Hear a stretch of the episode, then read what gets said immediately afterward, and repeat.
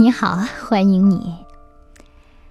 格拉西安说过一句话：“说的恰当，要比说的漂亮更好。”他告诉我们，应该尽力的让自己的话说得恰到好处，而不是一味的说一些好话，或者说恭维奉承的话。会说话确实是种学问。我们说会说话是指人能够把话说在重点上，也许说的并不多，但是能够让对方听进去。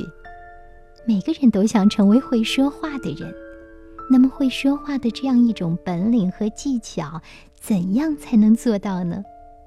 最基本的，就是要在适当的时间、适当的场合，面对适当的人，说出适当的话。好一个适当呀！说起来容易，做起来确实有很多的功夫和学问在里面。比如刘墉跳河遇屈原的这个故事，算是一个比较好的例子。刘墉说过一句话：“君叫臣死，臣不得不死。”乾隆无意中就说：“那你就去死好了。”君无戏言。皇上说的话就是圣旨。不过，乾隆当时也并不是真的想让刘墉去死，可是他也没有办法收回自己的话，那就看刘墉自己怎么办了。如果刘墉真的死了，那是太傻，也不值得。可是，如果他认为自己没有说错话，不该死，那么他是冒了抗旨不遵的罪名，还是得死。你知道刘墉怎么做吗？他去后堂洗了个澡，全身湿淋淋的回来，告诉乾隆：“我本来是想投湖一死，可是遇到了屈原，他说他是遇到昏君才投湖而死，问我怎么也来了。我一想，我可不能死，我保的是明君呀。”乾隆一听这话，心花怒放，找了个台阶就下了。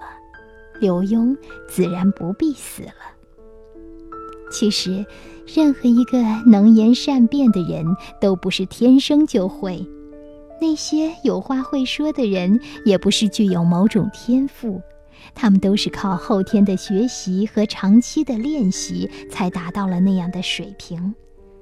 再举个例子吧。丘吉尔在第二次世界大战的时候，面对伦敦被轰炸，他坚定地告诉大家：“我们的努力暂时遇到一些麻烦，但是热情和理智仍然存在。我想，我们最终还是会成功的。”是呀，如果遇到麻烦时，你说我们现在面临一个问题，你的话在别人的脑海中那就是一个概念，认为你面临的问题将不大容易解决。如果你换一种方式说，我们现在面临的是一个机会，那么就会给别人留下一个积极奋斗的个性，甚至很多人会被你的精神感染，愿意助你一臂之力。马克吐温呢，他也说过，用字极具威力。每当我们用对了字眼，我们的精神和肉体都会有很大的转变，就在电光石火之间。是呀，用对了字眼，不仅能打动人心，同时能带来行动，而行动的结果便展现出了另一种人生。当帕特里克·亨利慷慨激昂地说：“我不知道其他的人要怎么做，但就我而言，不自由勿宁死。”这句极具号召力的话，激励了美国人的决心，使他们发誓要推翻长久以来压在他们头上的苛政，结果造成了燎原之火，美利坚合众国由此诞生。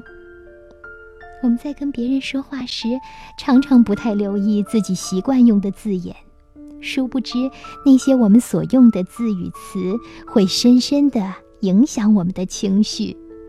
所以，我们要学会好好的掌握怎样用字，怎样用词。